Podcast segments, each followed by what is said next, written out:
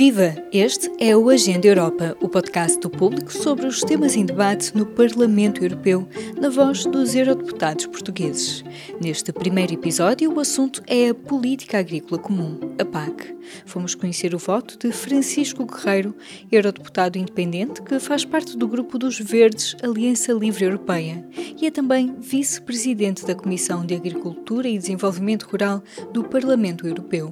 Esta semana vai ser votada uma proposta da Comissão Europeia que introduz os regimes ecológicos, os chamados eco-schemes, ligados a objetivos relacionados com ambiente, clima e paisagem, nos pagamentos diretos aos agricultores, o primeiro pilar da PAC. Eurodeputado Francisco Guerreiro concorda com esta orientação para a nova PAC 2021-2027? Nós concordamos em teoria, porque é efetivamente uma medida necessária. Agora, não concordamos é com a concretização da mesma. Ou seja, Uh, o pacote uh, da política agrícola comum que foi apresentado pela Comissão no último mandato, em 2018, está agora a seguir o processo de debate uh, para emendas no Parlamento Europeu e é isso que nós vamos debater e vamos votar são as emendas e a visão do Parlamento Europeu sobre essa proposta.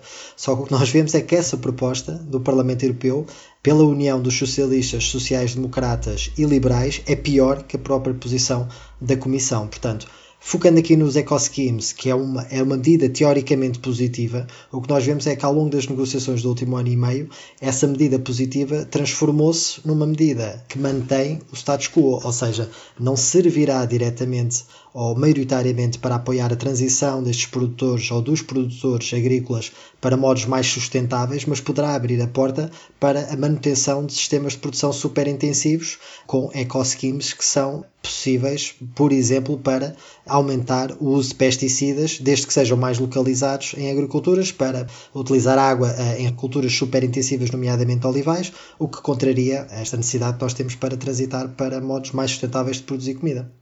Já agora na votação, como é que se pode ser estratégico em relação a uma ideia que é boa em teoria, mas considera mal aplicada? é votar as emendas que estão a ser propostas por um bloco que se organizou neste último período contra. Portanto, nós vamos votar contra porque, efetivamente, vão literalmente contra a política climática europeia. Portanto, não conseguiríamos atingir as metas com este tipo de medidas e vai mesmo contra a estratégia europeia para a preservação da biodiversidade e a estratégia europeia do prado ao prato. Portanto, o que nós vemos é que uh, o greenwashing está em grande nestas três grandes famílias, nestes três grandes grupos políticos no Parlamento Europeu e, infelizmente, os verdes foram arredados nesta última fase do debate e mesmo a Comissão de Ambiente, porque é algo que, que também será importante frisar, que a Comissão de Agricultura manteve as portas abertas a um diálogo com a Comissão do Ambiente, mas no final não se conseguiu chegar a um acordo e o que nós vemos é que prevaleceu a visão mais conservadora da Comissão da Agricultura em vez de da Comissão mais progressista, por assim dizer, que é a Comissão do Ambiente. Agora veremos é como é que os, as famílias políticas votam cada emenda e no final, naturalmente, eh, iremos votar consoante o global de todas as propostas, mas o que nós auguramos é que esta política agrícola comum vai ser bem pior da que nós temos, o que vai contra eh, a necessidade de, de, de emergência climática que nós temos em diminuir a nossa pegada climática e ecológica e a agricultura tem um grande peso na, na União Europeia. Uhum. Queria falar mais sobre como tem sido esse diálogo para manter este equilíbrio que parece difícil entre sustentabilidade e, digamos, a rentabilidade das produções. O que nos parece é que é um falso debate, ou seja, nós não podemos olhar para a produção agrícola no mesmo modo que nós temos olhado, que é a superintensividade da produção e a externalização de todos os seus impactos. Nós, hoje em dia, quando olhamos para o modelo económico vigente, nós externalizamos tudo o que são impactos sociais e económicos e ambientais. Por exemplo, grande parte dos dinheiros que vêm da política agrícola comum vão para pequenos, grandes conglomerados agrícolas e a maioria dos produtores que têm necessidade de aceder a estes fundos não o conseguem, ou porque são processos muito complicados, ou porque o sistema de produção também não beneficia esta transição que nós necessitamos, e depois externaliza-se tudo o que são impactos ecológicos. E se nós não incluímos estes impactos e a ajuda a estes agricultores e este setor para transitar para modos realmente mais sustentáveis, naturalmente andamos sempre num falso debate entre produtividade e rentabilidade. Nós podemos ter ambos, e é isso que nós propusemos com as nossas emendas, era que esta política agrícola comum, que é cerca de 40%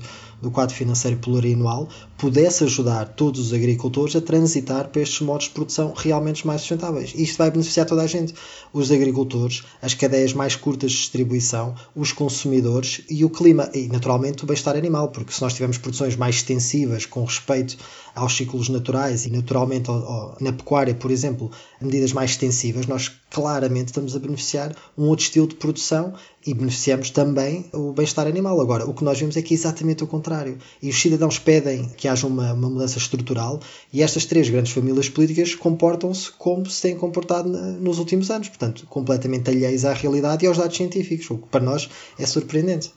Uhum. Pensando no panorama português, como já foi referindo, uh, se não houver grandes mudanças na votação e isto for aplicado desta forma, o que é que vai significar nos próximos anos a introdução deste tipo de apoios com ecoregimes? Para nós vai ser o reforçar de uma política destrutiva do ambiente e mesmo do tecido uh, produtivo nacional o dinheiro vai ser concentrado mais uma vez em pequenos, grandes grupos agrícolas. Não vamos conseguir fazer a transição para modos realmente adaptados ao nosso clima e aos nossos territórios. Portanto, vamos ter que continuar, por exemplo, a ter no Alentejo culturas super intensivas de olival e de amendoal. Vamos ter problemas gravíssimos no que toca à preservação dos solos, que é algo que não se fala e que devíamos começar a falar do modo mais estruturado. Vamos ter problemas hídricos muito graves, porque vamos continuar a incentivar a pecuária intensiva e, no fundo, vamos fazer exatamente o mesmo, sendo que os fatores externos climáticos vão agravar a nossa dependência do estrangeiro. Portanto, nós estamos mesmo a pôr em risco a nossa própria soberania alimentar. E o que nós vemos é que não há qualquer necessidade disto acontecer se tivéssemos uma visão realmente verde de como nós produzimos melhor comida, com cadeias de valor e cadeias de distribuição mais curtas, em que se produzisse mais em modo biológico, em modo extensivo e que garantíssemos que realmente não há esta ideia de superprodução para maioritariamente exportar produtos que mais uma vez externalizam todo o seu impacto. E aqui também é interessante dizer, mesmo para Portugal, que podemos estar a perder também uma oportunidade para apostar em culturas vegetais, que continuamos maioritariamente a apostar em culturas de produção animal, em vez de transitarmos, como também a, estratégia a Farm to Fork e naturalmente a estratégia para a proteção da biodiversidade assim o indicam. Portanto, é uma oportunidade que seguramente vamos perder também pela visão conservadora da Comissão de Agricultura que existe no Parlamento Europeu. Esta era de facto uma grande oportunidade, é? ainda são sete anos que estão a ser definidos agora. Que outras oportunidades vai haver para tentar reverter estes impactos que o Eurodeputado retrata como tão negativos? É assim, nós agora temos a nossa posição no Parlamento e depois esta posição vai ser discutida também com o Conselho. Portanto, vai haver um trílogo onde as posições das três instituições se vão alinhar, mas isso ainda vai demorar bastante tempo. Portanto, nós temos um período de transição até 2023 que garante que haja dinheiro para a produção agrícola e para estes programas de ajuda aos agricultores, mas os próximos sete anos são fundamentais para nós travarmos e cumprirmos o que está a ser uh, falado uh, aos sete ventos, que é o Acordo Climático Europeu. E o Pacto Ecológico Europeu não vai vingar, é impossível matematicamente e cientificamente uh, vingar se nós não tivermos uma, uma política agrícola comum que mude estruturalmente o seu modo de produzir, distribuir e, no fundo, que os cidadãos tenham acesso a consumir estes bens. Portanto, é completamente irreal nós mantermos esta política agrícola comum, esperarmos que depois, numa negociação entre o Conselho, que até costuma ser ainda mais conservador, vá ter uma posição muito mais vanguardista. Portanto, no fundo, nós estamos a pôr a raposa dentro do galinheiro e esperar que aconteça algo de benéfico com esta equação. É totalmente irreal e, no fundo, temos é que perceber claramente que não passa de retórica tudo o que virá a seguir à política agrícola comum dos grandes partidos a dizer que, sim senhora, temos uma política agrícola muito verde e que sim, vamos conseguir atingir os, os objetivos climáticos. Não vamos conseguir. Uhum. Neste período nós estamos em plena pandemia, o debate deve estar muito concentrado nas questões relacionadas com a emergência de saúde pública e também sobre a questão da crise económica, né, que vai ter um impacto devastador sobre muita da população. Como é que têm sido os diálogos, as negociações sobre este pacote de agricultura com foco no ambiente sob a influência da pandemia? Tem sido mais fácil ir para alguns lados? Tem sido difícil manter o foco na questão ambiental porque há outras prioridades? O que é que mudou nestes meses? Para nós, parece-nos que os outros partidos claramente mudaram o seu foco e a componente climática é agora secundária. Mas para nós, como já ouvimos uh, dizer nos verdes europeus há muito tempo, tudo está interligado. E não é por acaso que nós tivemos uma pandemia e que não é por acaso que nós temos um pré-colapso ecológico em marcha. Aliás, os cientistas dizem-nos que nós temos entre 8 a 10 anos para fazermos alterações estruturais no nosso modo de viver. E o que nós vemos é que está tudo interligado. Portanto, nós podemos ter rendimentos, nós podemos ter boa produção de alimentos, nós podemos ter superabundância, nós podemos ter desenvolvimento de tecnologia, nós podemos ter jovens agricultores, nós podemos ter tudo isto, cadeias de produção, distribuição e consumo mais pequenas, uma transição para modos mais sustentáveis de produção de comida em base vegetal, mas falta é claramente vontade política. Portanto, os cidadãos também não têm que ser empurrados todos os dias a fazer escolhas que não conseguem fazer quando têm um orçamento limitado, sobretudo quando estamos a falar em contextos de pandemia. Portanto, estas políticas públicas são fundamentais para nós alcatroarmos um caminho para poder depois percorrer durante os próximos anos. E é isto que não tem acontecido. E mais uma vez, é preciso pôr em contexto, por exemplo, os juízes europeus só têm 10% do Parlamento, da expressão do Parlamento Europeu para tentar alterar estas políticas. Portanto, quando os três grandes grupos, os liberais, os sociais e os sociais-democratas, uh, se juntam para fazer políticas, pronto, e se calhar é a eles que nós vamos ter que começar a pedir contas e também se calhar é a eles que nós vamos ter que começar a apontar o dedo quando se fala em políticas verdes, mas depois que não são concretizáveis. Portanto, também é preciso os cidadãos perceberem como é que funcionam as instituições e que, no fundo, se nós continuarmos a, a apoiar este tipo de coletivos, não podemos esperar resultados uh, diferentes. Isto para nós parece-nos claro. Uhum. Muito obrigada pelo seu tempo. Nada, obrigado. É este o voto de Francisco Guerreiro, eurodeputado independente do Grupo dos Verdes, Aliança Livre Europeia, no Parlamento Europeu. Viva! Este é o P24. Olá, este é o Poder Público. Sobre Carris. Este é o Vitamina P. Vamos lá? Já segue os podcasts do público? Subscreva no iTunes, Spotify ou na sua aplicação para podcasts.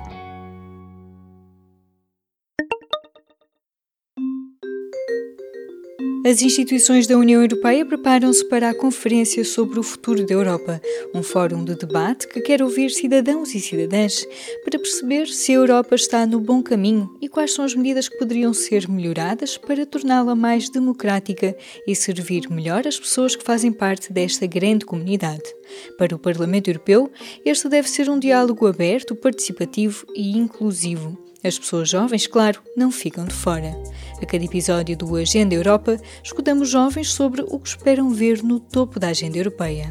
Começamos com Catarina Neves, de 24 anos, licenciada em Línguas e Relações Internacionais pela Universidade do Porto e pós-graduada em Direitos Humanos pela Universidade de Coimbra. Catarina foi cofundadora da Beta Portugal Bringing Europeans Together Association e já colaborou com instituições como o Ministério dos Negócios Estrangeiros, o Conselho da Europa e as Nações Unidas. Está neste momento em Portugal a terminar o mestrado em Estudos Europeus pela Universidade Católica de Louvaina e também uma segunda licenciatura em Línguas Aplicadas às Relações Empresariais. Catarina, o que achas que deveria estar no topo da agenda da Europa? Pessoalmente, acredito que a União Europeia devia focar-se mais nas políticas de género. Se já era um tema importante na era pré-Covid, com a crise pandémica tornou-se ainda mais. Em março, mesmo antes da declaração do estado de, de, pandemia, a Comissão Europeia lançou a Estratégia Europeia para a Igualdade de Género, no que dizia respeito ao período entre 2020 e 2025. Prometia uma maior aposta na inclusão de perspectivas de género, nas mais diversas valências da UE, incluindo o próximo orçamento, e deram um especial ênfase à interseccionalidade. E, apesar destas dimensões serem cruciais para o futuro da União, Uh, infelizmente, com o estalar da pandemia, diria que foram completamente postas de parte. Mas numa Europa pré-Covid já existiam bastantes disparidades em inúmeras áreas, desde a permanência no mercado de trabalho e a representatividade na política, até ao acesso à saúde e à educação. Mas mesmo assim, eh, mesmo que atualmente o número de homens com diplomas universitários seja inferior ao das mulheres, Segundo a Comissão Europeia, as mulheres europeias ainda ganham em média menos de 16% que os homens. E este paradigma parece focar-se demasiado no perfil da mulher branca. Se dessemos um maior destaque ao tema das migrações, no que diz respeito ao caso das mulheres migrantes e refugiadas, ou até mesmo mulheres com deficiência e trans, os indicadores seriam totalmente diferentes e os entraves muito maiores. E mesmo com estas condicionantes todas, em 2017, o índice de igualdade de género da Europa a 28 era de 67.4. Portugal estava abaixo dessa média e claramente isto só veio reforçar que ainda temos um longo caminho a percorrer. E agora, em 2020, o impacto da crise da Covid-19 exacerbou estas dificuldades.